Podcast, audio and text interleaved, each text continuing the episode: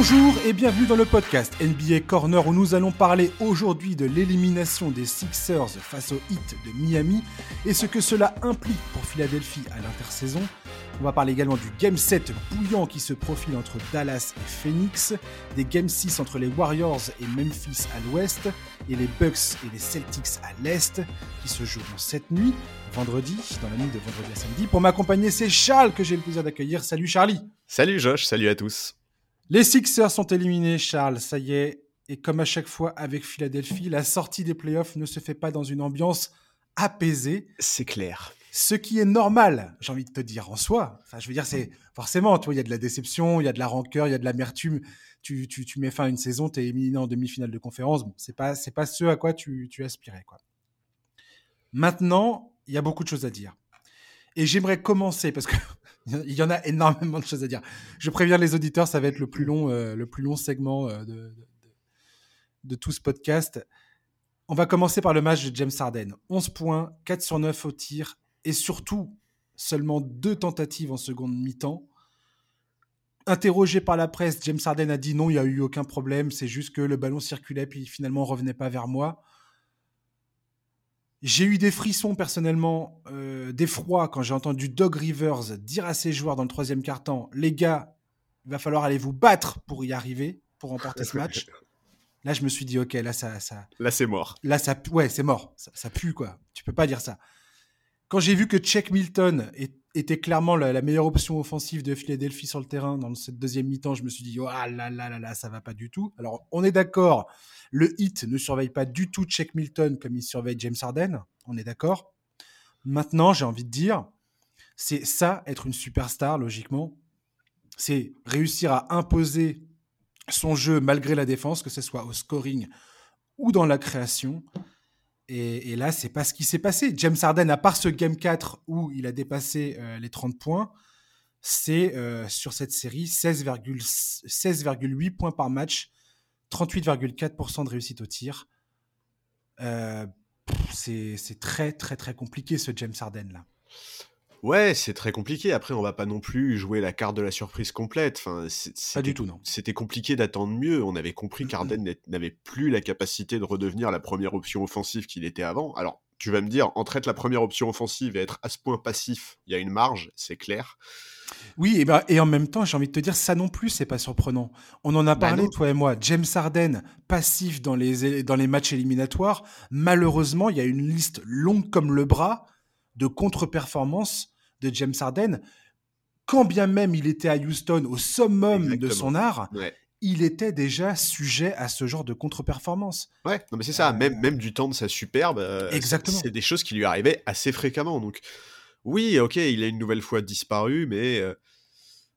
Mais voilà, c'est, je, trouve que c'est difficile d'en être vraiment surpris. Alors je sais qu'il n'a entre guillemets rien à prouver selon ses déclarations, mais ça fait des mois maintenant qu'on le voit évoluer et on se rend compte qu'on peut plus avoir les mêmes attentes le concernant. Donc, quelque part, il faut relativiser ses performances. En tout cas, il faut pas les comparer à celles d'il y a quelques saisons. Maintenant, ben, c'est clair que on se pose des questions sur.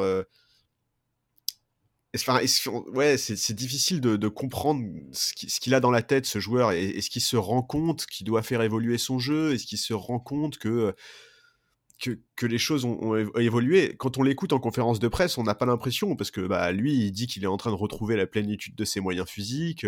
Il a, il a même relativisé, enfin, il a une petite phrase pour se dédouaner de sa petite production sur le, match de cette nuit en expliquant que le ballon circulait bien, mais qu'il ne lui revenait pas. Bon.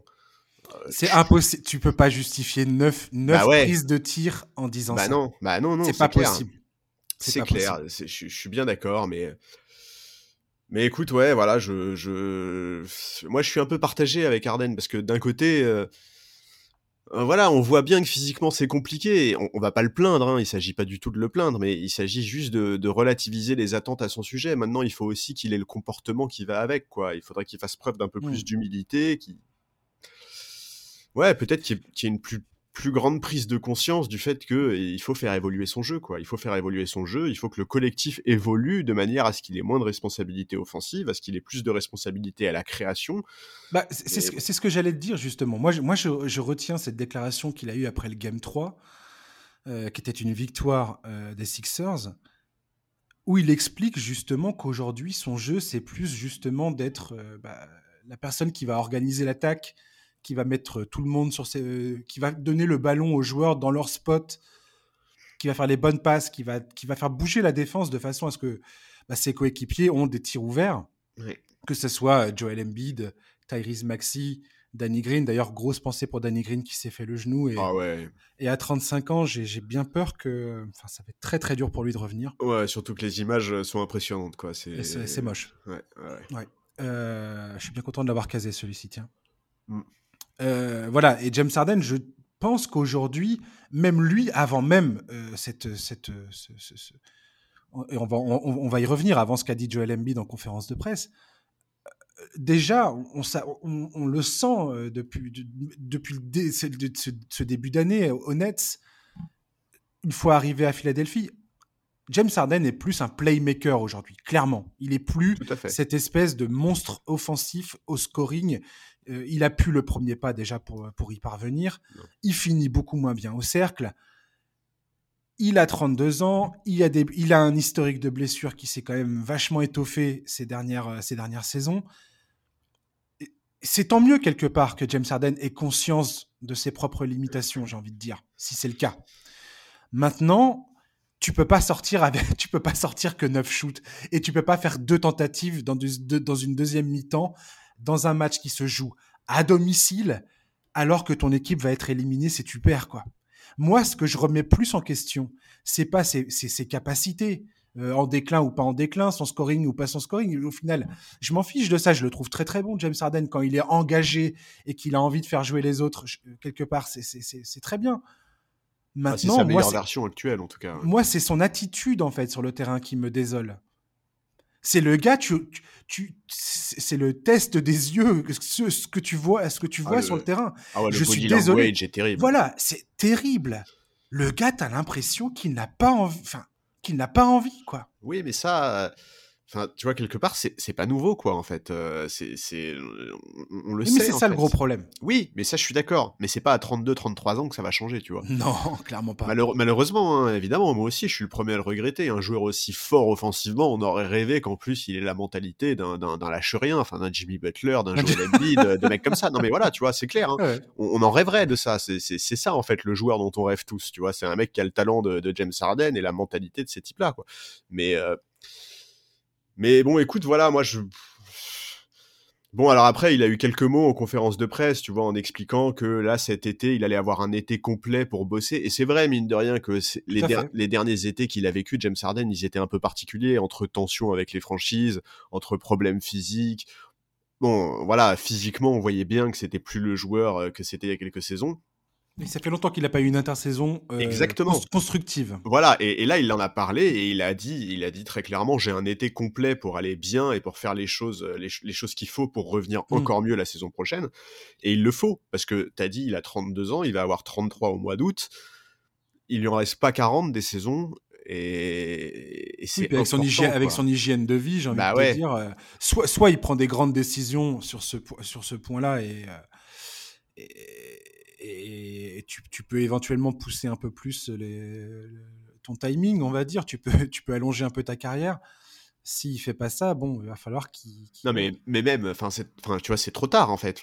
Euh, un, LeBron James, des, mecs comme LeBron, Chris Paul ou des mecs comme ça, ça fait, ils, ont cette longévité là parce que ça fait des années et des années qu'ils ont une hygiène de vie qui est irréprochable. Ça fait des années et des années qu'ils préparent leur corps à, avoir une carrière qui est longue.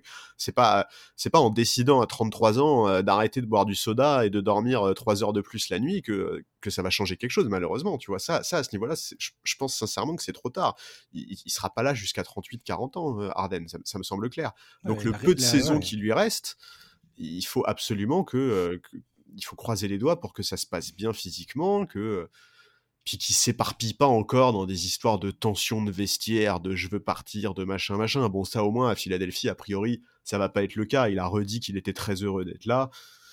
Bon, euh, il faut, espérer que ça se passe bien. Hein. Il a jusqu'au 29 juin pour, euh, pour euh, éventuellement euh, activer son option, l'option de son contrat pour sa dernière année de contrat, qui est à 47,4 millions avec Philadelphie. S'il ne fait pas ça, il sera donc éligible pour signer un contrat.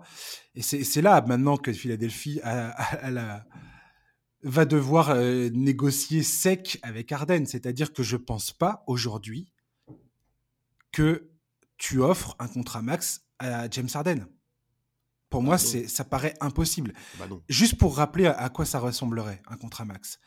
C'est 223 millions qui pourraient signer euh, au mois d'août, sur donc pour quatre saisons, avec des salaires qui, qui, qui font dans, le, dans, dans l'ordre 49,7 hein. millions, 53,7 millions, 57,7 millions, et la dernière année du contrat, donc quand il a 37 ans, 37 ans, ouais, ouais. 61,7 millions. Non mais tu te rends compte, c'est, pas possible, c'est, c'est, pas possible quoi. Là c'est juste, sachant que ensuite dans les contrats NBA, qu'on se comprenne bien, c'est des trucs excessivement complexes. Hein, on va pas rentrer dans les dans, dans, dans les détails maintenant. Euh, on n'est pas une, émission de salary cap, mais euh, je, vous, je, vous, conseille de vous pencher là-dessus. C'est, après, tu as les garanties, tu as des montants garantis euh, selon la durée du contrat tu peux avoir les premières années qui sont garanties, tu as des, des, nombres de matchs qui te garantissent ton montant.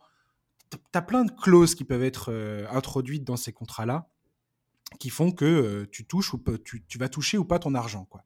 Et ça sera plus ou moins ensuite facile pour euh, l'équipe de vider ton contrat ou pas si jamais tu, ça, ça colle pas. quoi. Et, j'ai vu un papier de Bobby Marks sur le site d'ESPN, là, il n'a pas, il pas tardé à le sortir. Oui, bah lui, pour le coup, en termes de, de salary cap, etc., c'est un sacré expert. Quoi. Et il propose notamment un, contrat qui, collerait mieux, si tu veux, euh, en termes de salary cap et de, et de flexibilité financière euh, pour Philadelphie. Donc, ça serait un contrat de 5 ans à 150 millions, ce qui donnerait, pour les années, donc euh, en, termes de, en termes de salaire. 28 hein. millions, 29 millions, 30 millions, 31,5 et 31,5 millions. Donc deux fois 31,5 millions en 2025, euh, 2026 et 2026, 2027. Ce qui donnerait à Philadelphie un peu plus de flexibilité. Après, il faudra voir ce qu'ils font avec euh, le contrat de Tobias Harris, qui est énorme. Hein. C'est 36 millions, je crois, qui, qui sont prévus pour Tobias Harris dans la dernière année de son contrat. Donc ça, c'est pareil. C'est, non, c'est 37,6 dans la dernière année de son contrat. Donc ça, c'est pas, il va falloir prendre des décisions là-dessus. Quelle horreur. Ouais, c'est une horreur, ouais. Il, est, il est mieux payé que Joel Embiid de Tobias Harris. Non, mais tu te rends compte que ouais, si Harden prenait sa, sa, player option, là, Harden et Harris, la saison prochaine, ce serait 85 millions mm. dans ton cap space. mais Tobias Harris est payé comme un franchise player, alors qu'il ne l'est absolument pas. Ça, c'est pareil. La personne qui a signé ce contrat-là à Philadelphie, je suis désolé, il a commis un, un crime financier, quoi. C'est, ouais. pas, c'est pas possible, en fait. C'est une, erreur, euh, une, erreur une erreur stratégique phénoménale, ce truc. Arden, c'est vraiment compliqué, en fait, les discussions sur son contrat, parce que effectivement, euh, la tentation, tu vois, c'est de lui donner un contrat court pour voir effectivement comment il se présente physiquement après, après un été à travailler dans des bonnes conditions euh, physiques, etc. Mais, mais jamais il acceptera ça, Arden. Mais, mais en fait, c'est justement ça l'astuce. Je parlais des, montants garantis.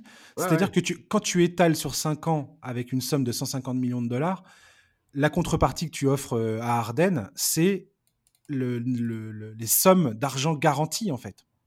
C'est ça, c'est là-dessus que tu, que tu, que tu vas. Parce qu'il n'y a aucune façon qu'il lui offre le contrat dont j'ai parlé au tout début, là, ah non. à 233 millions, en lui, en lui disant, mec, euh, les, deux, les deux derniers montants qui sont de, je, je le rappelle, 57,7 et 61,7, c'est impossible que les Sixers lui disent ces deux montants-là seront garantis. Bah non, c'est sûr que non. Ça, c'est sûr. Ils sont pas fous, les gars. Mais euh, à voir. En tout cas, la négociation de contrat avec Arden va être hallucinante. Hallucinante. Ça va déterminer les cinq prochaines années de l'avenir du club. Complètement. Clairement. Complètement. Et ça va nous en dire long sur, euh, sur ce que veut Arden pour sa fin de saison. Parce que parce que si tu veux être titré, tu, tu dois accepter de négocier. Enfin, tu vois. C'est ce qu'il et c'est ce qu'il a dit à la, dans, la, oui, oui, tout à fait. Dans, sa, dans, sa, conférence de presse. Il a dit je suis prêt à tout à fait à, faire en sorte que ça se passe bien. Ouais, ben il faut il faut. Moi personnellement, je, je crois pas à James Harden quand il dit ça. Qu'il me prouve que j'ai tort, mais euh, moi j'ai du mal à croire que James Harden va pas prendre le blé personnellement. Bah ouais, je, je, je crois pas. Sais pas. Je sais pas. je crois pas. Je sais pas. Ou alors, est-ce que dans ce cas-là, il prend le blé la saison prochaine avant d'accepter un plus petit deal dans un an Tu vois, je sais pas. Ah, j'en sais rien du tout. En tout cas, ce qui, va être, ce qui est très bizarre dans cette situation des, des Sixers, c'est qu'il se retrouve face à Daryl Morey, donc avec qui il est ami. Le gars, il a, il a accueilli en bas du, de son jet quand il s'est quand il s'est pointé depuis Brooklyn avec euh, avec un petit emoji euh, je, te mets la coupe et tout ça. Euh, c'est très bizarre en fait. C'est-à-dire que là, ils vont devoir mettre leurs sentiments personnels de côté et Daryl Morey pour pour le bien du club et pour le pour le bien de, de, la carrière de Joel Embiid aussi, parce que Joel Embiid est est clairement le franchise player de, ce, de, des Sixers. Ouais, et, Embiid a, mis, euh, a fait pareil des petites déclarations là-dessus en conférence de presse où il a à la fois dit, voilà, il a à la fois dit que, que Daryl Morey avait fait du très bon boulot, et en même temps, il a mis un tout petit coup de pression en disant, ah, mais quand même, il y a beaucoup de questions qui se posent, moi j'ai pas les réponses, c'est pas mon boulot, etc. Bon, on sent qu'effectivement, lui aussi, euh, lui aussi a bien conscience du fait que cette intersaison, elle va être capitale capital mmh. pour l'avenir à moyen terme de cette franchise. Quoi. Alors, on en a parlé vite fait, toi et moi, en off. Hein, je, vais être, euh, je vais être transparent avec les auditeurs.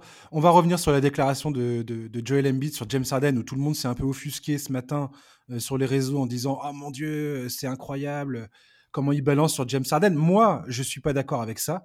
Moi, je trouve que Joel Embiid, pour le coup, est peut-être un peu trop, euh, un petit peu trop sans filtre comme l'an dernier, comme, euh, comme il a toujours été finalement. Tout à fait. Et, dit des choses euh, brutes, comme il le pense. Il va dire voilà, James Harden, c'est pas le James Harden de Houston. Euh, aujourd'hui, c'est plus un, créateur de jeu que, ce qu'il avait été auparavant. C'est pour moi, c'est il dit la vérité. Point barre. Et c'est pas jeter James Harden sous le bus que de dire ça. Bah c'est juste clairement quelque chose c'est pour moi c'est un fait et, pas autre chose quoi. Et je vois pas où est le mal, même si ça peut paraître extrêmement maladroit. Je comprends qu'on puisse le voir comme quelque chose de maladroit, mais quand tu écoutes ensuite ce qu'il raconte, tu te rends compte qu'il dit ça sans, sans, pour moi, il dit ça sans animosité aucune. Et pour le coup, euh, je serais les Sixers et je serais James Harden, même Tobias Harris. J'aurais été un peu plus offusqué quand j'ai entendu, quand je, quand j'entends euh, Joel Embiid parler de Jimmy Butler en disant merde, je comprends toujours pas pourquoi je joue plus avec Jimmy Butler. J'adore ce mec, j'aimerais, j'aimerais encore jouer avec lui aujourd'hui. Bah oui, dans, dans le sens, j'ai des regrets quoi. Oui, mais c'est un tout en fait. Enfin, tu vois, c'est, euh, je parle de mes coéquipiers, mais c'est clairement pas dans le bon sens, tu vois. Enfin, mais même, même, même sur le cas particulier de James Harden, tu vois. Euh, si tu prends... de ses anciens coéquipiers que c'est ouais. coéquipiers et, et, si tu prends sa déclaration dans la globalité sur toute la série, en fait, tu peux pas juste dire. Enfin, en fait, sa déclaration, c'était pas pour défendre Arden en disant non, mais arrêtez, vous en demandez trop. Arden, c'est plus le joueur de Houston. Ce qu'il mmh. disait, c'est que même lui, au final, d'une certaine manière, il l'avait découvert. Tout au long de la série, il a utilisé les médias pour demander à Arden d'être plus agressif, pour au final dire ah ben en fait, euh, c'est plus le même, il peut plus faire ça, etc. Enfin, tu mmh. vois et en même temps, il a pas tort. Quand tu vois le dernier match de James Harden, je comprends qu'il soit mais Évidemment qu'il a pas tort. Je on vient d'en parler. Moi, je dis pas du tout qu'il a tort. C'est absolument pas ça que je dis. Ce que je dis, c'est qu'en tant que franchise player, en tant que responsable numéro un de l'établissement d'un collectif hmm. homogène dans cette équipe, tu ne peux pas à chaque fois que tu as une élimination, à chaque fois que tu as une déception sportive, prendre le micro et citer nominément des mecs de ton équipe. Ça revient clairement à les mettre sur la. Enfin, vraiment, même s'il dit pas ah ouais on est éliminé à cause de sa faute, tu vois, c'est comme ça que ça va être interprété par les fans et et je Pour toi, c'est un manque de leadership. Bah, je, en fait, je trouve que autant sur le terrain, sur le parquet, c'est un leader exceptionnel, autant dans sa manière de communiquer en dehors du parquet, il y a un vrai problème. Et, et je pense que, je pense que c'est, je pense que c'est vraiment pas, c'est pas une bonne idée. Je pense que pour son équipe, c'est pas une bonne idée. Je pense que pour son image dans la ligue, c'est pas une bonne idée non plus parce que Embiid, on sait que c'est un joueur fragile, tu vois. Est-ce que tu as vraiment envie de devenir le lieutenant d'un mec qui a de fortes chances de louper des matchs en post-season? Donc toutes les responsabilités offensives te reviendront sur les épaules. Et, si tu ne réponds pas présent, le mec, à l'issue de, la série, au moment de l'élimination, ira devant les médias pour dire pour parler de toi en fait, tu vois, pour te citer, et pas pour dire euh, on a échoué, pas pour dire non non, il le dit aussi qu'ils ont échoué, mais en tout premier lieu, il cite des joueurs, quoi. Et encore, il l'aurait fait une fois ou deux dans sa carrière. Je dis pas, tu vois, ça aurait pu être effectivement un mmh. manque de filtre, une spontanéité trop importante ou quoi. J'en sais rien. Mais c'est récurrent. Et en plus, c'est en conférence de presse, tu vois, c'est pas en interview post-match. Le, le, match, il est pas fini depuis 30 secondes quand il fait cette déclaration-là. Le match, il est fini depuis plusieurs minutes. Il a, il a la tête froide. Je, je comprends pas pourquoi il fait ça vraiment, je, je, je, je, ouais, je, je, je pense pas que ça soit sain Mmh. Vraiment, je, je pense pas que ça soit sain euh, comme, comme méthode. Quoi. Moi, je le dis clairement, je suis pas choqué du tout. Euh, moi, je préfère, je préfère quelqu'un comme lui qui dit les choses euh, comme il le pense. Mais dans les vestiaires. plutôt que quelqu'un qui fasse de la politique permanence face à la presse et qui soit toujours en train d'essayer de ménager la chèvre et le chou. Oui, d'accord, mais, mais quelque part, encore une fois, je, je, je dis, je le répète, ce qu'il a dit l'an dernier concernant Ben Simmons, c'était la stricte vérité et il l'a pas, pour moi, il l'a pas dit de façon euh, agressive ou en essayant de descendre le joueur. Et là, ce qu'il dit de James Harden, c'est pareil. Pour moi, il n'y a rien d'agressif ni de euh, ni de, de, vraiment compromettant si je suis James Harden, je suis pas en train de me dire oh mon dieu, il vient de m'insulter euh, publiquement devant tout le monde. Oui, mais ça c'est ça c'est ton prisme de suiveur attentif de la NBA. Les conférences de mmh. presse, tu les regardes, tu vois. Le problème c'est qu'il y a beaucoup de gens qui vont juste voir les gros titres des médias américains, qui vont voir Joel Embiid deux points ouvrez les guillemets, James Harden n'est plus le joueur qu'il était, tu vois. en fait, l'ombre et l'ombre de ce qu'il était. voilà, tu vois, genre en fait parce que moi aussi oui, je suis d'accord, moi aussi en regardant la conférence de presse, j'ai pas été choqué, mais le problème c'est que ça c'est notre prisme de suiveurs attentifs de la NBA. Il y a mmh. énormément de gens qui vont qui vont pas du tout voir les choses comme nous. Et, et, pour Arden, pour ses coéquipiers, je, trouve vraiment que c'est je, trouve que c'est terrible quoi. Et en plus, enfin, il y a un timing, tu vois. Je à la limite, qu'il fasse une... je comprends tout à fait. Tu vois, qu'il fasse une interview avec les médias de Philadelphie dans quelques jours pour parler de ça, mmh. pour dire oui, mais vous comprenez bien que les attentes autour de James Harden étaient déraisonnables au regard du joueur qu'il est aujourd'hui, etc. Pourquoi pas? Là, c'est il a même pas eu le temps, ils ont même pas eu le temps de débriefer l'élimination dans les vestiaires, qu'il est déjà devant les médias, tu vois. je comprends, je comprends absolument de quelle manière ça peut être perçu et, euh, et, que, que, comme toi et d'autres, vous, vous, êtes là à dire, bah attends, c'est pas, pas comme ça qu'il faut faire, quoi. Je le comprends, je le conçois complètement. Je, vois où est-ce que. Euh, mais, mais après, ça encore une fois, problème, je pense que Embiid ne pense pas à mal en faisant ça. Je, je, pense pas que ça soit un Machiavel. Voilà, je pense pas du tout que ça soit un Machiavel qui utilise les médias pour se dédouaner, etc. Je pense, comme tu l'as dit, que c'est juste un mec qui est trop nature, qui est trop sans filtre. On, le connaît, c'est le Joel Embiid qu'on connaît depuis sa draft, quoi. Avant même, quand il a été drafté, avant même de poser un pied en NBA, c'était euh, c'était une des mascottes de la NBA sur les réseaux sociaux parce que le mec est complètement sans filtre qui dit juste ce qu'il pense. Et, je pense que c'est ça, en fait, qui se passe là, tu vois. Mais, mais je pense qu'il faudrait qu'il mûrisse un peu de ce point de vue-là. Ça, fait partie du personnage, effectivement. Ça fait partie de son identité. Moi, je le trouve très attachant, Joel Embiid. C'est un joueur que j'aime beaucoup. Et euh, voilà, effectivement, il est tout le temps blessé en, en playoff. Ça commence à devenir un peu fatigant et inquiétant quelque part. Euh, c'est malheureusement euh, comme ça que ça se passe pour lui du, début, enfin depuis que je suis sa carrière, enfin depuis qu'il arrive en NBA, voilà, je trouve que Joel Embiid se bat, est exemplaire dans l'attitude pour le coup, lui. Euh, j'ai rien à redire sur, euh, sur sa production euh, sur le terrain. Voilà. Ah, ça c'est clair, je suis Donc. À partir de ce moment-là, moi je suis pas là à m'offusquer sur, sur ses propos.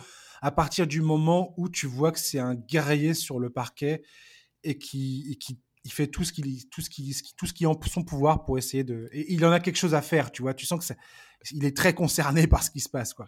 Et, ben, je trouve, et, je trouve, et je trouve ça rassurant et je trouve ça bien et, moi c'est ce dont c'est ce que j'attends d'un joueur de, de, sa de sa trempe.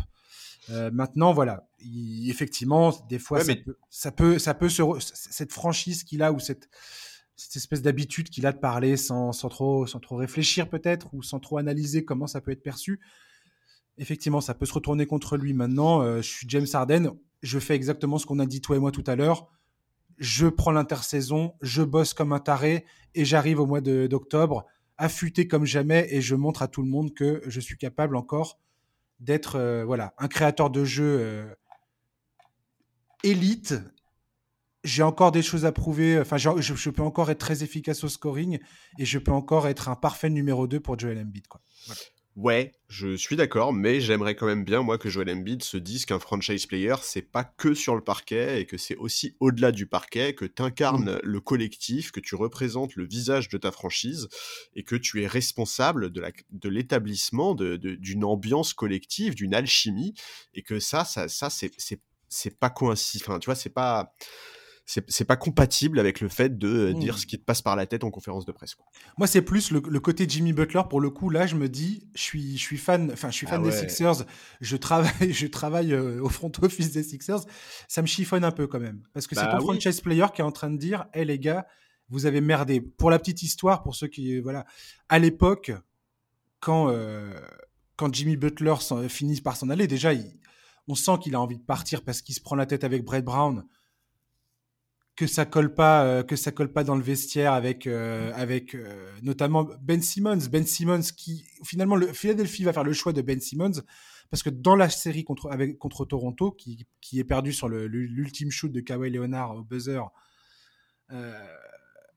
ils, ils comprennent que Ben Simmons est complètement exclu de, de enfin il n'a plus la balle dans les mains. C'est Jimmy Butler qui prend la balle dans les mains et qui crée le jeu parce que c'est lui qui est le plus dangereux la balle en main quoi Tout à fait. et aujourd'hui, on sait pourquoi.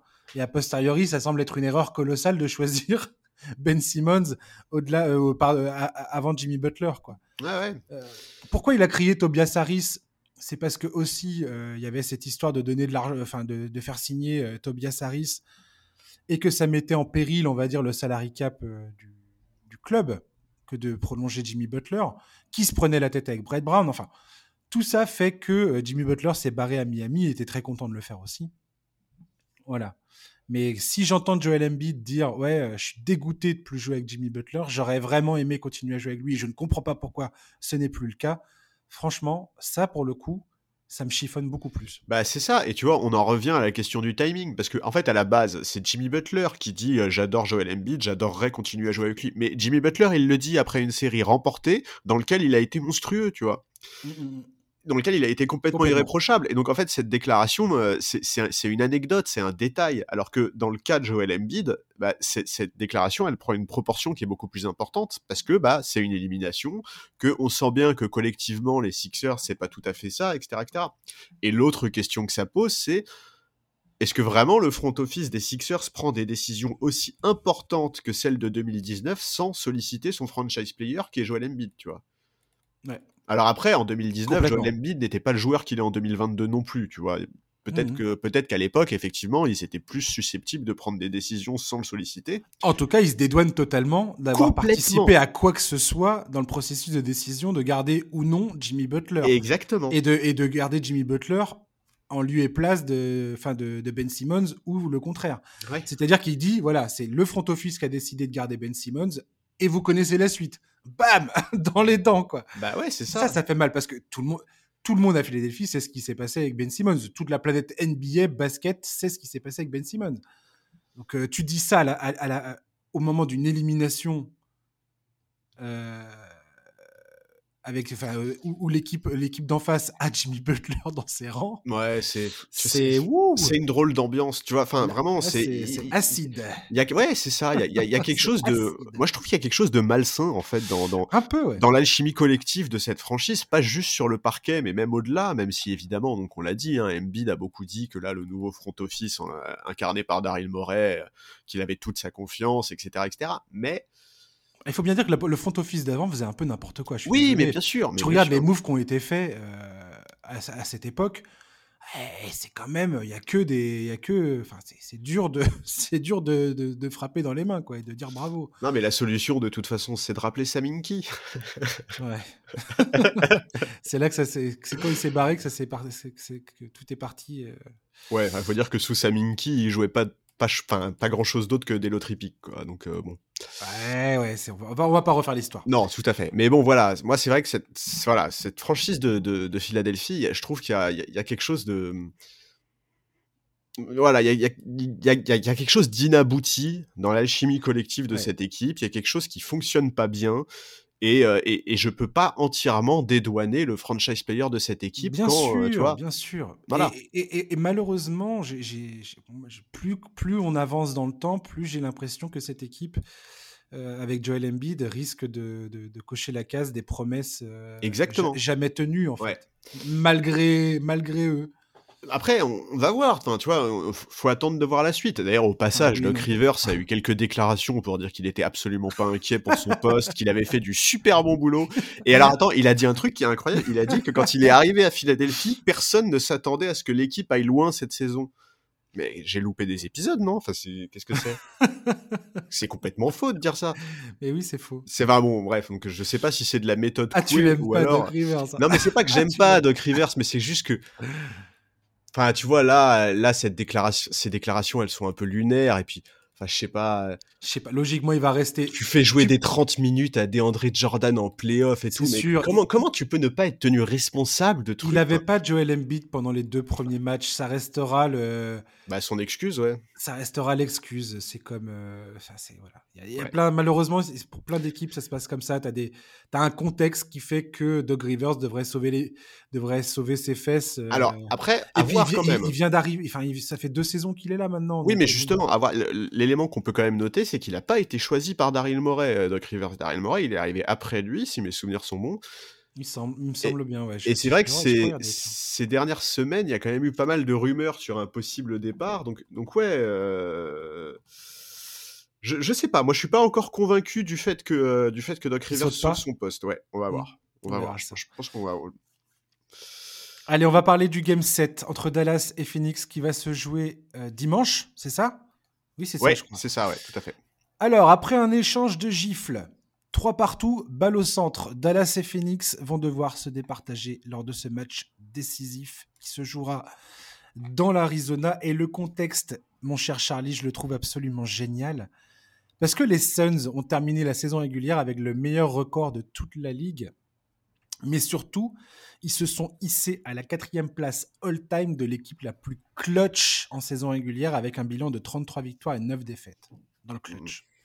Devant eux, j'ai regardé, hein, c'est très drôle, tu vas voir.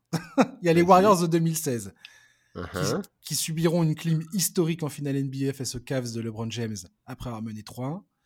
En deuxième position, il y a les Mavericks de 2007 qui se feront sortir par les We Believe Warriors au premier tour en devenant la première équipe dans le format des, donc, euh, des, séries qui se jouent au meilleur des sept matchs au premier tour. Donc, le premier numéro 1 à se faire sortir par le huitième. En troisième position, on a le hit de Miami de 2013 qui était à un tir miraculeux de Ray Allen de s'écrouler face aux Spurs euh, en finale NBA. Merci mm Ray Enfin, pas, et pas merci, parce que moi, j'étais absolument dégoûté. Ah ouais, mais ce tir était euh, incroyable. Donc, quatrième, on a les Suns, et cinquième, on a les Lakers de 2000, qui, euh, eux, pour le coup, ça s'est très bien passé. Ils gagnent en six matchs face à Indiana. Euh, ils avaient quand même eu du mal, je crois, c'était en finale de con face aux Blazers, match 7 à domicile. avec ce fameux Holy Hoop de Kobe Bryant pour Shaquille O'Neal qui restera jamais gravé dans l'histoire. Voilà, et les Suns sont face surtout à Luca Magic. Et franchement, je suis fan de Phoenix. Quand je vois les quatre derniers matchs de Chris Paul qui clairement ça va pas du tout. Mais qu'est-ce qui se passe avec Chris Paul? Quand tu vois les erreurs de Devin Booker euh, et de Chris Paul, euh, franchement, ils, ils arrêtent pas, ils perdent des ballons.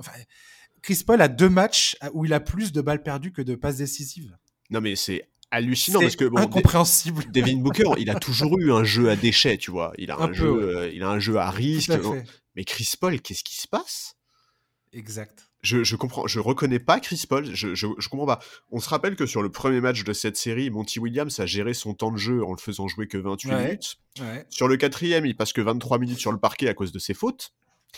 Et et du coup, je, je sais pas, est-ce qu'il est diminué? Est-ce qu'il y a un souci physique euh, sur lequel il communique pas? Ou est-ce que juste il est gêné par la très bonne défense des Mavs et notamment, petit moment euh, Cocorico, Franck Nilikina. Ouais! Oh là là là là là Merci Charlie! Oh, merci Francky, ouais. Oh Trop drôle. Le mec, il est là pour défendre exclusivement sur Devin Booker, ça me fait trop rire.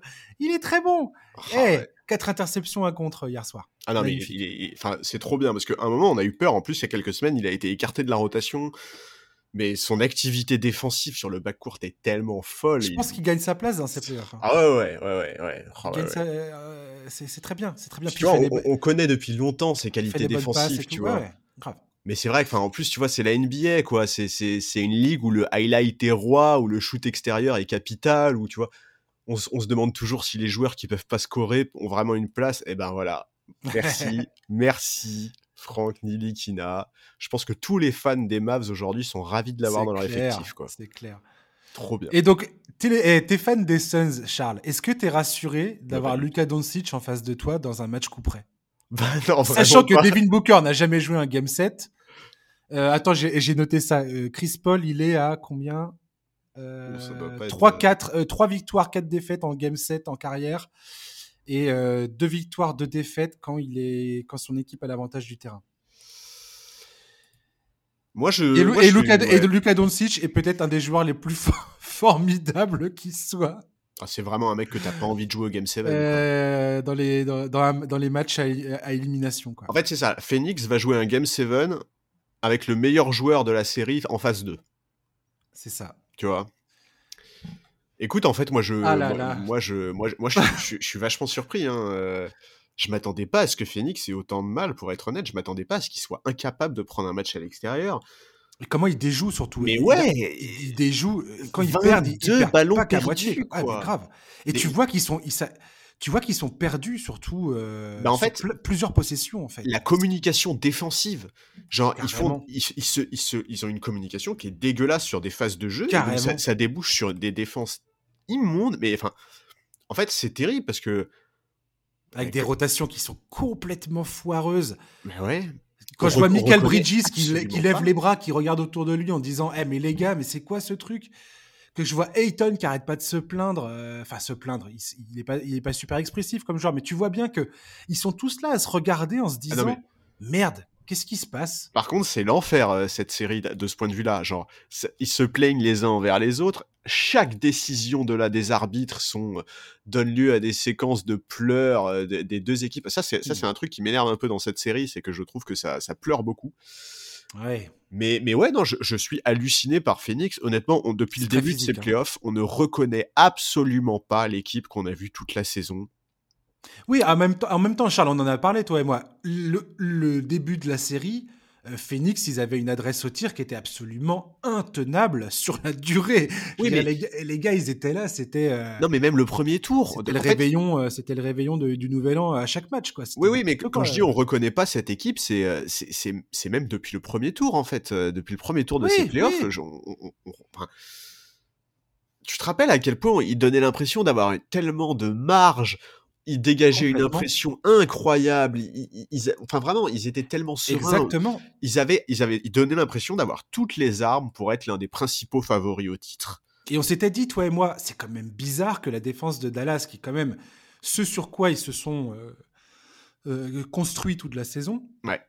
et ce qui était très rassurant les concernant, euh, n'arrive absolument à rien faire parce que les- la défense de Dallas, elle était quand même top 5 largement de, de la ligue. Ah, mais le travail de Jason Kidd, Incroyable. énorme. De toute façon, cette saison de Dallas, et, et- et- on va pas reparler du, du transfert de, de Porzingis, mais euh, pff, les, les gars sont en train de valider le truc dans Bah tous ouais. les sens. mais tu sais que. Que ça soit Spencer Dinwiddie et même Davis Bertans, mais laisse tomber. mais oui, non, mais parce que là, Tous on, les voyants sont au vert sur ce transfert. Quoi. on, on parle que de la défense, mais honnêtement, euh, même, euh, enfin, tu vois, même offensivement, on avait un, on avait un peu peur que ça soit Luka Doncic contre le reste du monde. Finalement, il est plutôt bien épaulé. Les shooters répondent présents. Oui, Finney une fois c'est Smith, Maxi Kleber, euh, Reggie. Bullock. Enfin, voilà. Jalen Brunson qui a retrouvé des couleurs après euh, deux fait. matchs très difficiles au début.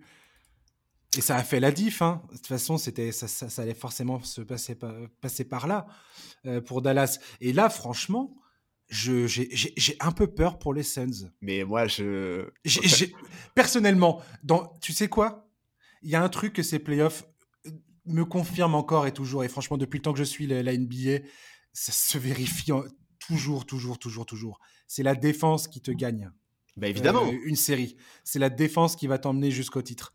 Et aujourd'hui, j'ai plus confiance dans le fait que la combinaison défense de Dallas plus la magie de Luka Doncic, Doncic j'ai plus confiance dans, cette, dans, cette, euh, dans, dans ça que, euh, que quand les Suns.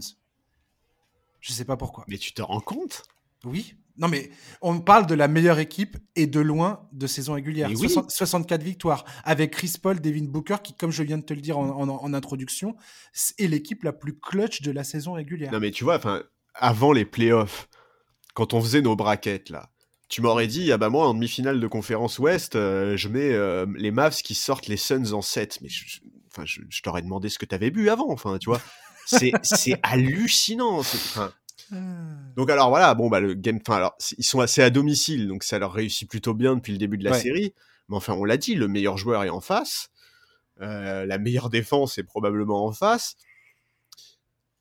Ouais, enfin c'est c'est c'est compliqué. C'est chaud. Et, et- et les Suns se, sont mis vraiment dans cette situation, euh, pas tout seul, parce que Dallas joue extrêmement bien et que c'est comme ça qu'on en arrive là, mais, mais n'empêche qu'ils sont dos au mur. Je vais- Enfin, je vais- pff, ouais. On était tellement nombreux à penser Ah. qu'aucune franchise de l'Ouest ne pourrait les mettre dans cette situation-là, tu vois. Et, et je parle même pas de la pression. Enfin, là, là, cette, là, la pression, elle va être sur leurs épaules, tu vois. Et ça, ça marque une vraie nouveauté par rapport notamment à la campagne de playoff de la saison dernière, où leur statut de nouvelle équipe en playoff les préservait un peu de tout ça. Là, là, ils ont un nouveau statut. Il va falloir qu'ils l'assument dans, bah, dans, dans, la situation la plus compliquée qui existe aujourd'hui en playoff. Euh, Ouais, c'est hallucinant. Et puis on connaît les game sets. C'est Bah vraiment un match complètement à part. C'est-à-dire que tu peux complètement oublier les six matchs de, euh, qui se sont passés. En plus, cette série, elle est illisible. Parce que c'est ce que je disais tout à l'heure. C'est, c'est, excusez-moi, hein, je vais, mais c'est branlé sur branlé, quoi. Ouais. Ah ouais, il y a du blowout. Hein. Fou. je veux dire, c'est, c'est, c'est, c'est tout ou rien quasiment pour, euh, pour chacune des, des équipes à chaque fois. J'ai envie de te dire, ils- les Suns ont pour eux quoi? Ils ont pour eux l'avantage du terrain, ce qui est énorme. Ouais. Ils ont Chris Paul qui est quand même qui a quand même l'expérience et qui, je pense, sur qui on peut compter aujourd'hui pour. Enfin, je veux dire, pour moi, il y a quand même beaucoup plus de la, probabilité que Chris Paul gère est beaucoup plus grande que la, la- sa, sa capacité à foirer, tu vois. Bah, à condition qu'il n'y ait pas un souci physique dont on n'est pas au courant. Parce Voilà. que je te dis, les Ok. 28 minutes du game 1, euh, son attitude, euh, son Mhm. jeu actuel, moi, moi je me demande s'il n'y a pas un souci, quoi. Eh, ouais, ouais, ouais, peut-être. Et, et, et pour moi, la, la clé, finalement, la clé de, de Dallas, euh, de Phoenix, pour Phoenix, ça va être la confrontation entre Luka Doncic et Devin Booker. C'est à Devin Booker de regarder droit dans les yeux Doncic et de dire je vais aller gagner ce match, clairement. Et en tant que fan NBA, c'est ce qu'on devrait tous espérer euh, voir se produire. Et j'ai hâte de voir Devin Booker pour le, premier Game 7 de, de, de sa carrière, ce qui va nous sortir. Ouais, ça je suis d'accord. Ça je suis d'accord, parce que dans le genre... Et ça peut euh, être à la fois magnifique, c'est-à-dire que le gars, il peut nous Voilà. sortir un match à 40 pions et, euh, et dire c'est moi le patron, et on va être tous être là à dire waouh, Devin Booker, incroyable. Et on va avoir tous les débats en se disant ah, c'est peut-être, c'était peut-être, c'était peut-être lui le MVP finalement de la saison régulière. Oui, voilà, c'est ça, parce qu'on dit, on dit les Suns, les Suns ont la pression, etc., etc. Devin Booker, c'est le, le prototype du joueur. La pression, il s'en fout, il a pas froid aux yeux, il est tout à fait capable. Et puis il arrête pas de faire du trash talk euh, à longueur de, à longueur Ah de ouais. série. Vas-y mon gars, c'est c'est maintenant que tu vas assumer. Là, il va falloir que tu que tu portes toute, euh, toute tes- tout, euh, tout ton trash talking. Là, va falloir que tu assumes tous tes propos. Maintenant, tout de suite, face à Luka Doncic, qui, nous, on le sait, tout le monde le sait, le gars, c'est un enfer. C'est un enfer dans un game set. Je rappelle vite fait les stats du game set l'an dernier face aux Clippers. 46 points, 14 passes décisives. Il a créé 77 points à lui tout seul. Le plus qui a jamais été enregistré dans l'histoire d'un game set de, de l'histoire de la NBA. Bon courage. Ouais, ouais. Merci bon beaucoup. courage, Au revoir. ouais. Mais du coup, toi, toi, drop. toi, tu mets Dallas, toi?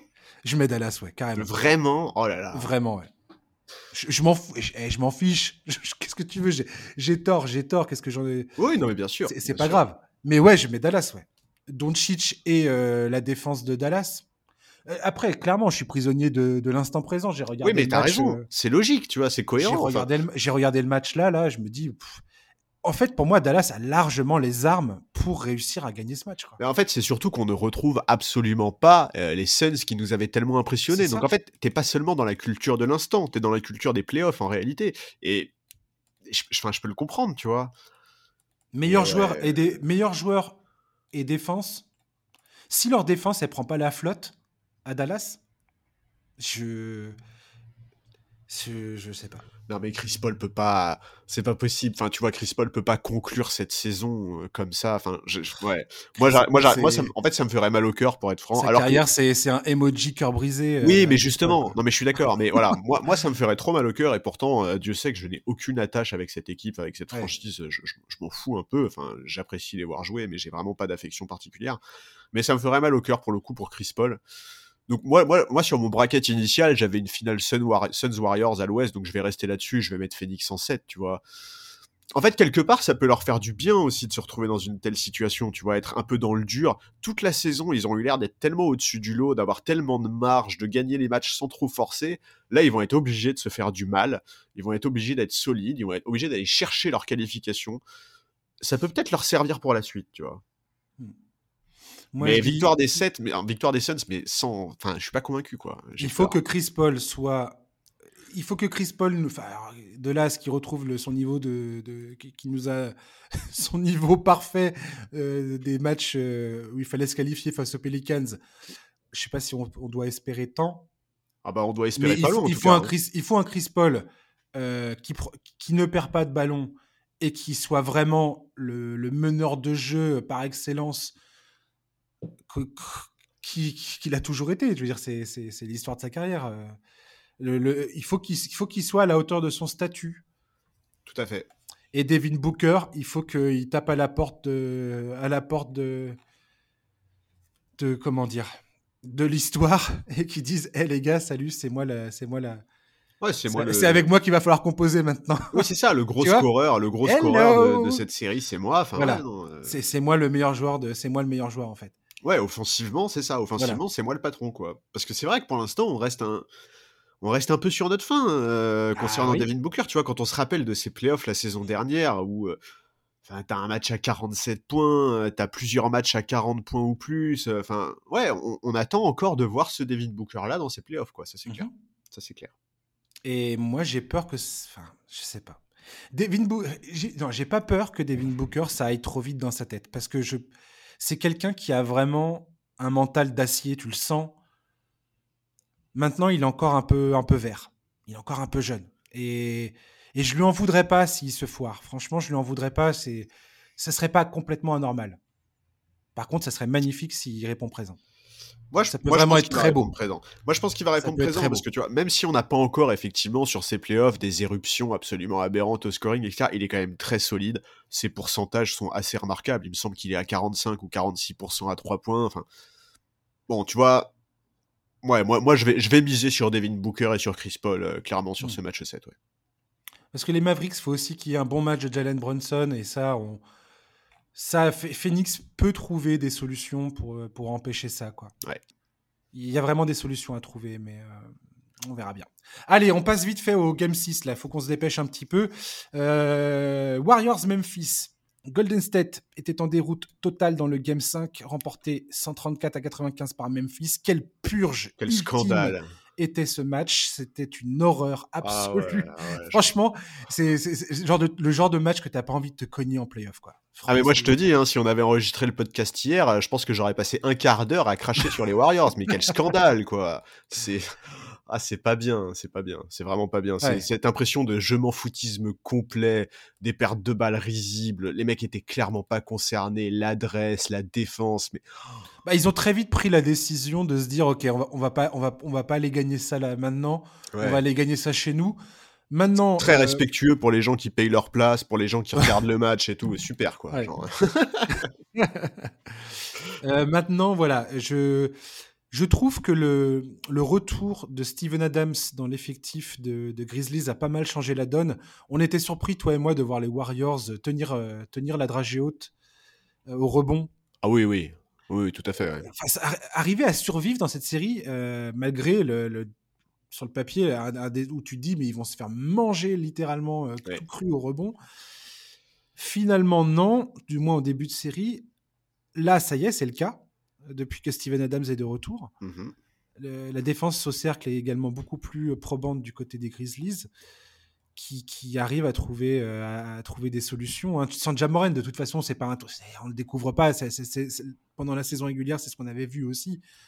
même si c'est un, ça me fend le cœur depuis voir Jamorent faire ses folies au quatrième carton. C'est clair. Cette équipe de, Memphis a toujours démontré qu'ils étaient bien plus que qu'une équipe qui tourne que autour de Jamorent. Bah, quand il est pas là, en tout cas, ça défend mieux, quoi. Et les Warriors, j'ai envie de te dire, bon, là pour moi, ce match 6, ils vont de me montrer s'ils sont capables vraiment sérieusement d'être considérés pour, euh, pour le titre ou pas, quoi. Parce que, franchement, il y a, pour moi, il y a beaucoup de points d'interrogation encore, quoi. Ah bah énormément, ouais. Énormément. C'est-à-dire que si hein. Jordan Poole et Andrew Wiggins font pas un bon match, t'as l'impression que c'est mort, quoi. Alors, est-ce que nos attentes sont un peu trop grandes avec Clay Thompson qui, a manqué deux ans et qui, a à peine 30 euh, matchs euh, dans les semelles euh, Stephen Curry qui a été blessé toute la fin de saison et je sais pas, je sais pas, je sais pas ce qu'il fallait attendre. Est-ce qu'ils sont, je sais pas. Mais cette équipe, j'ai énormément de questions et je trouve que face à Memphis, est-ce que c'est Memphis qui les empêche et qui est beaucoup plus mature que ce qu'on pensait? Ou est-ce que c'est Golden State qui est un cran en dessous? C'est quoi pour toi? Ah, Pour moi, c'est un peu des deux, mais Golden State est un cran en dessous. Alors, bon, déjà, pour moi, sur, sur, les deux derniers matchs, parce que là, on parle du, du, match 5 qui était une bouillie euh, terrible. honnêtement, le, match 4, déjà, c'était pas terrible. Memphis aurait vraiment pu le prendre, ce match, sans un énorme coup de chaud de, de Steph Curry dans le quatrième quart-temps. Mais avant ça, les Grizzlies dictaient vraiment le tempo et contrôlaient le match. Alors, Steve Kerr n'est pas là il ne coache pas à cause du Covid. Honnêtement, euh, je trouve que depuis qu'il n'est pas là, offensivement, c'est très laborieux, les, Warriors.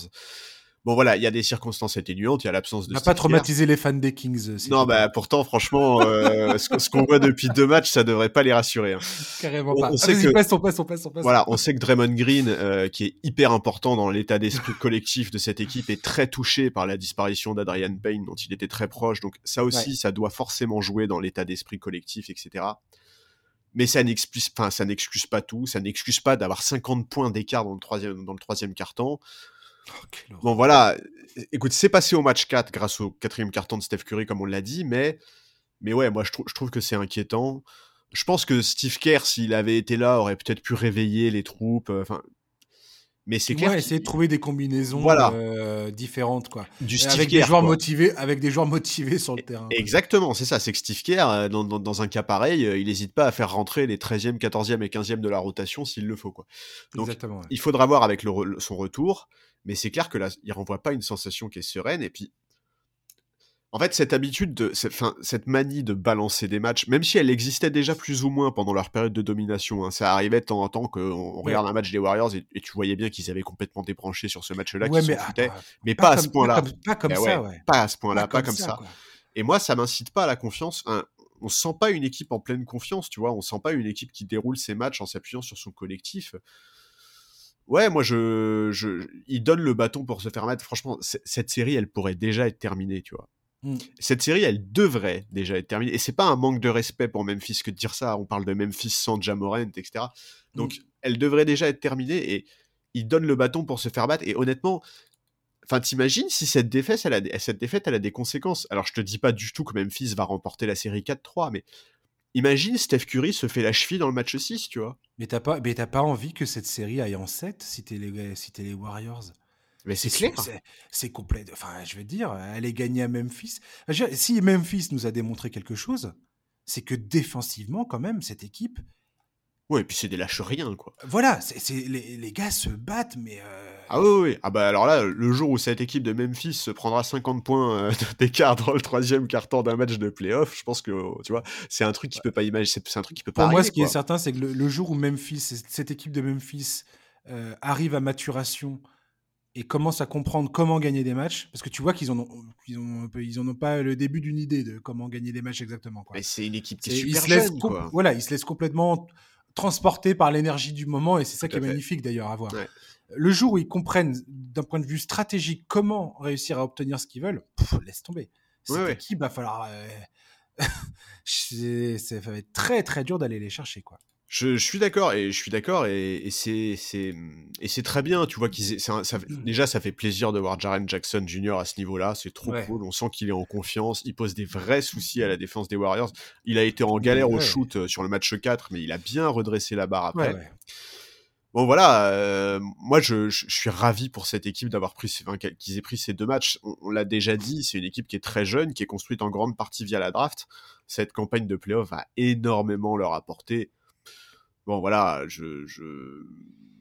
c'est super. Mais par contre, je, je, enfin, je les imagine pas. Je t'avoue, je les imagine pas prendre un, un match de plus parce que Hmm. Bah mine de rien, il y a quand même de l'ego dans cette équipe des Warriors. Un mec comme Draymond Green, tu vois, je peux pas croire qu'il veuille pas redresser, enfin, relever la tête après, après cette horreur, quoi. Si les Warriors gagnent pas ce soir, moi j'ai peur euh, pour. Euh, enfin, je suis pas rassuré pour Golden State personnellement, mais bon. Je suis d'accord, mais je je peux pas les imaginer ne pas gagner ce soir, tu vois. On va se taper une finale de conférence Dallas-Memphis, je, je te raconte pas. Non, mais par contre, qu'on se le dise, il faut il faut être très clair. Hein. Sur les deux, euh, sur les, les séries qu'on voit aujourd'hui à l'Ouest. ouais je, euh, bon courage à la conférence Ouest pour empêcher la conférence Est d'être sacré champion, parce que y a, vraiment, les franchises de l'Est me renvoient une bien, bien meilleure impression que celle de l'Ouest. Complètement. D'ailleurs, on va terminer ce, podcast, Charlie, avec euh, les Bucks face aux Celtics. La meilleure série. La meilleure série, franchement, c'est elle est, elle est, c'est une partie d'échecs, mais absolument incroyable. Ah ouais, ouais. Et, euh, et non, de non, Boston peut nourrir des regrets. Ils étaient devant dans le quatrième quart-temps dans ce Game 5. Je rappelle que les équipes qui gagnent le Game 5 gagnent les séries 82% du temps. Tout à fait. Ils ont compté jusqu'à 14 points d'avance. Ils étaient dans le bonus avant même la moitié du carton. Avec des lancers... Ce qui veut dire que tu as des lancers francs pour chaque faute euh, euh, provoquée. C'est extrêmement difficile de perdre une rencontre dans ces conditions. Ouais, c'est clair. Et c'est exactement ce qui s'est passé. Bah ouais, ouais. À deux minutes, un peu plus de deux minutes de la fin, t'as Alors Ford qui est en train de bouffer un dunk sur un holly hoop. T'es là, tu te dis, mais c'est pas possible. Tout le stade est en éruption totale. C'est là, ça crie dans tous les sens. Tu te dis, waouh, l'énergie, elle est folle. Les Celtics s'en vont vers la victoire. Et là, enchaînement incroyable. Antetokounmpo qui marque à trois points. Holiday qui fait sa magie défensive. Bobby Portis qui chope un rebond absolument improbable. C'est fou. Bah cette équipe des Bucks est en train de gagner cette série au métier, comme des champions. Le, le, le, quand tu as Bobby Portis, Antetokounmpo et Drew Holiday sur le terrain, c'est juste, euh, c'est juste n'importe quoi l'efficacité que cette équipe peut avoir. Ouais. Et, euh, et puis t'as mon petit chouchou Pat Connaughton. Je continue à dire que ce mec-là est une pépite, euh, est une pépite sur le banc. Ah bah il a été hyper important euh, dans ce match. grave. Et, tout ça sans Chris Middleton. Et franchement, je m'y attendais pas. Je, je voilà. Les Bucks, c'est peut-être l'équipe qui me fait le, qui me tourne le plus en ridicule depuis deux saisons. à chaque fois, à chaque fois, je veux pas y croire et à chaque fois ils me le mettent ils me le mettent en plein, ils me mettent un bourre-pif du style hey mec, tu, tu racontes n'importe quoi.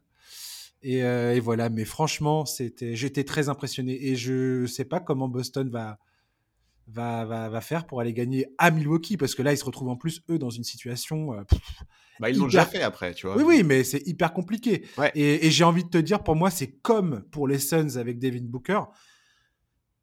C'est euh, comment euh, Jason Tatum et Jalen Brown réagissent. Est-ce qu'ils vont aller chercher ce Game 6 avec les dents, comme des, comme des grands garçons, ou est-ce qu'ils vont se coucher par terre Ouais. Et franchement, quand tu vois la domination physique d'Antetokounmpo sur cette série, en fait, le, le fait qu'il y ait Holiday qui est à ce point un monstre défensif sur le périmètre et Antetokounmpo qui est un monstre défensif en intérieur, cette combinaison de ces deux joueurs euh, en tête d'attaque et, dans le, et, en dernier rideau, c'est incroyablement euh, efficace, quoi. C'est dingo, en fait. Ça porte leur équipe. Les Bucks n'ont jamais à stresser quand ils ratent un tir, parce que de toute façon, leur défense, ils savent que dans, la, dans, dans beaucoup, de, de, beaucoup de cas, leur défense va, va, récupérer le ballon et leur permettre de recommencer. Quoi. Ouais, ouais, non, mais L'impression que, dégage l'impression que dégage cette équipe est impressionnante. Enfin, c'est. Je, ouais, moi j'ai pas les mots parce que moi aussi c'est pareil. Hein, sans Chris Middleton euh, dans cette série, je donnais quand même pas très cher de leur peau. Bon, sans, on n'allait pas dire que c'était une série à sens unique du tout, hein, mais mais ouais, enfin ils ont ils ont un état d'esprit. Euh, Enfin, tu vois, on vient de parler d'un match indigne d'un Game 5 euh, avec, avec le match des Warriors. Là, on a eu un match 5 euh, à la hauteur de nos attentes, un scénario de dingue. Même à moins 15, enfin moins 14, les Bucks n'ont jamais baissé les bras. Ils font vraiment honneur à leur statut de champion en titre. Je suis halluciné par les ressources de cette équipe, quoi. Incroyable. Et, Et Wesley Matthews.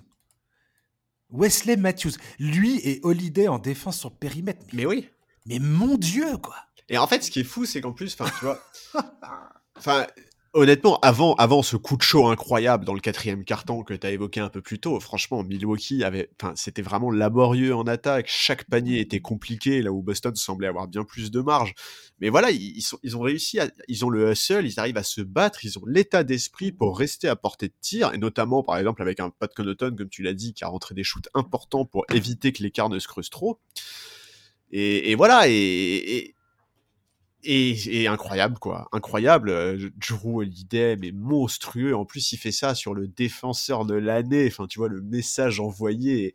Le symbole est incroyable. Mais ouais, c'est du très très haut niveau, que ce soit son geste défensif ou la lucidité qu'il a pour jeter le ballon sur Smart et récupérer la remise en jeu. Enfin, c'est vraiment le mec que tu veux sur ton back court en playoff quoi. Il, plante en plus des shoots qui sont mais euh, oui, alors ces pourcentages sont pas hors normes, mais ces shoots sont importants. Ceux qui rentrent sont hyper importants. Quoi. Il a souvent du déchet tout au long d'une série. Joe Holiday, j'ai remarqué, souvent des matchs où il passe à côté offensivement. Ouais. Mais, euh, mais il est d'une telle lucidité défensive. Et puis il a pas peur, quoi. Je veux dire, il a pas peur de rater. Tu vois ce que je veux dire? Exactement. Ouais, Ici, il rate, il rate. C'est pas ok, c'est pas grave. Mais il a pas, il a pas peur de tenter sa chance. Et là, tu vois. Euh, c'est, je veux dire, Boston, ils peuvent, ils peuvent nourrir des regrets parce que le 3 points de Giannis Antetokounmpo, la vérité, c'est que c'est complètement improbable. Le gars, il est à 29% de réussite euh, euh, à 3 points. C'est, c'est, un shoot que tu, que tu le, tu le laisses prendre tous les jours, quoi. Bien sûr. On va pas se voler la face.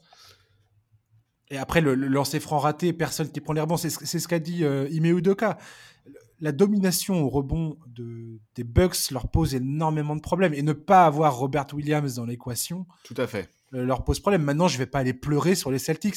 Ah les Bucks n'ont pas Chris Middleton. Oui, bien sûr. qui est un joueur autrement plus euh, important pour eux que euh, Robert Williams ne l'est pour les Celtics. Alors, ça peut se discuter, hein, parce que Robert Williams, défensivement, effectivement, il est très important. Mais, mais on, attends, va pas comparer ça avec un All-Star. Mais c'est clair. Mais en plus, Middleton, c'est le closer de cette équipe. C'est le joueur le plus clutch. C'est celui qui récupère normalement les tirs chauds en fin de match. Et là, ils font cette remontée et ils arrachent la win sans lui. Tu vois, c'est trop fort. Et, et voilà. Enfin, tu vois, cette équipe de Milwaukee, on avait dit qu'ils euh, semblaient avoir franchi un cap, que le titre les avait fait entrer dans une nouvelle dimension. C'était des choses que, jusqu'à présent, c'était des choses qu'on ressentait, tu vois, mais on n'avait pas encore de référence pour l'accréditer. La et cette série, champion. Ouais, et cette série-là, c'est l'illustration de cette nouvelle donne côté Bucks. Et même Budenholzer, je le trouve beaucoup plus juste dans ses choix que ces dernières années. Tu vois, tu as parlé de la présence de Bobby Portis sur le parquet en fin de match. Eh ben oui, c'est un choix de Budenholzer de foutre Bobby Portis sur le parquet en fin de match.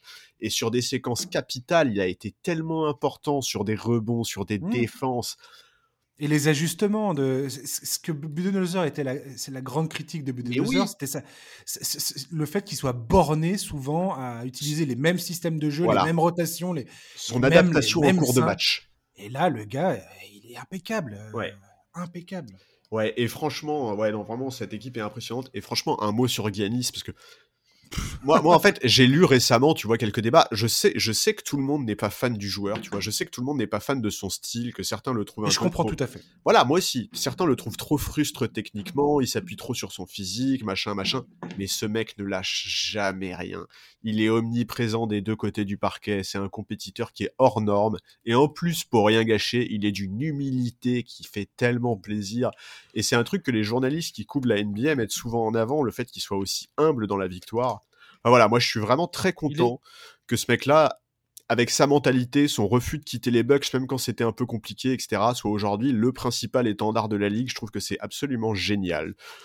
Arrêtons de parler des états d'âme d'un tel ou d'un tel, de la mentalité d'un tel, du refus de jouer des uns ou des autres. On devrait plus parler de mecs comme Giannis Antetokounmpo, parce que franchement, ça fait du bien d'avoir un mec comme lui dans la NBA. Quoi.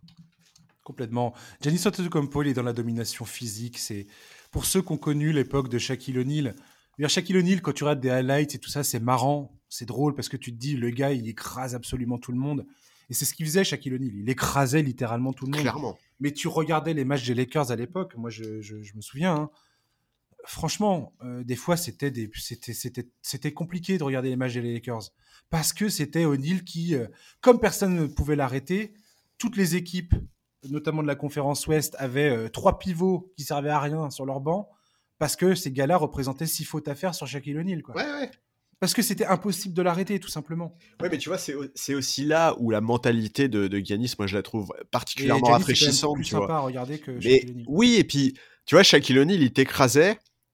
Et puis après t'avoir écrasé, il se foutait de ta gueule en te disant mais de toute façon jamais tu pourras m'arrêter, espèce de gros naze. Giannis il hmm. t'écrase et après t'avoir écrasé, il te dit bah bien joué. des blagues, de, des blagues de papa. Ouais voilà et puis et puis tu vois il dit euh, il dit bah ouais mais c'est grâce à mon équipe. Enfin, il a mmh. vraiment une super mentalité bah, collective. Lui, c'est un leader exemplaire. Ouais, exactement. Et, exactement. Et vraiment, respect, euh, respect aux Bucks, respect à Ganis.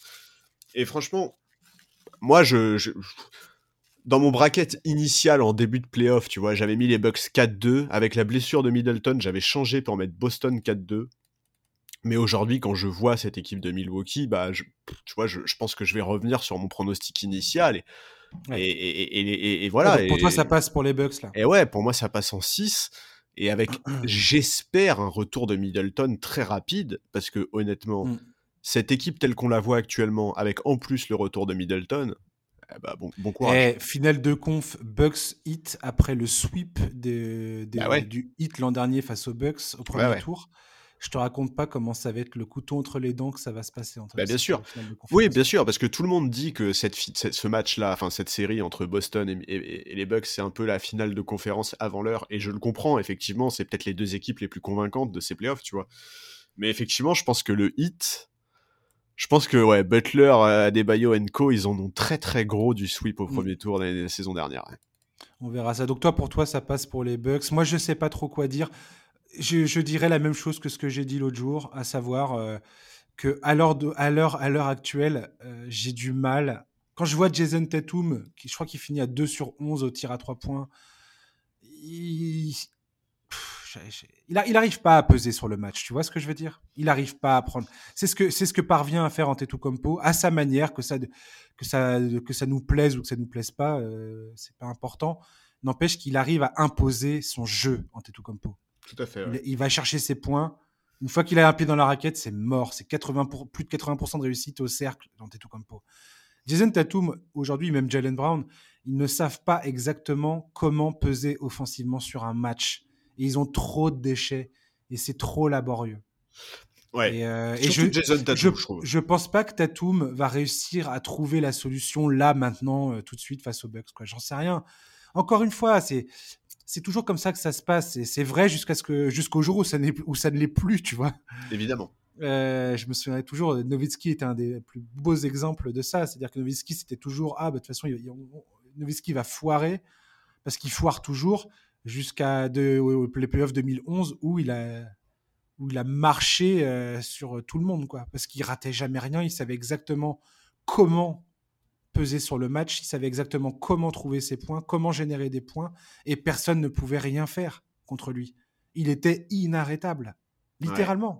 Non, mais en plus, enfin, tu vois, le scénario du match 5, moi j'ai peur qu'il pèse dans la tête des, Celtics parce que c'est un match qu'ils auraient dû gagner, tu vois. Mais dix fois ils doivent le gagner. Mais voilà, exactement. Je pense que la probabilité de gagner ce match euh, à 6 minutes de la fin du match, même à, 2 minutes de la fin du match, la probabilité de gagner. Les, Bucks n'ont été dans, le bonus que dans, dans les toutes dernières minutes euh, du match les Celtics l'ont été à 6 minutes 52 ou un truc comme ça, je sais plus. Ah non, mais c'est ça, c'est n'importe quoi. Je pense que si tu rejoues euh, le, quatrième carton 50 euh, fois, 49 fois Boston gagne, c'est clair, tu vois. Et, c'est pour ça, tu vois, moi, moi j'ai un peu peur que au-delà de l'aspect purement parquet, avec effectivement un Tatum qui est pas trop convaincant, moi j'ai un peu peur, voilà, j'ai un peu peur que cette défaite-là pèse mmh. beaucoup, beaucoup, beaucoup mentalement, tu vois. Et je comprendrais, enfin franchement, c'est c'est terrible, quoi. C'est terrible. Ce, match était vraiment euh, incroyable, quoi. Et je peux vous dire que enchaîner après le match des Warriors, après ce match-là, on n'était pas content. on n'était pas content. yes. Bon, bah, merci beaucoup, Charles. Bah, écoute, merci à toi. C'était comme toujours un plaisir. carrément. Merci d'avoir été avec nous d'être toujours au rendez-vous. Et puis, bah, chers auditeurs, merci de nous avoir écoutés. On se retrouve la semaine prochaine pour un nouveau numéro du podcast NBA Corner. D'ici là, euh, bah, amusez-vous bien devant les matchs parce que franchement, ça va être euh, absolument génial. Surtout ce, game set Dallas Phoenix. Oh mon dieu, sortez les popcorns. Ouais. Et puis on se retrouve la semaine prochaine. Allez, salut tout le monde. Bye bye.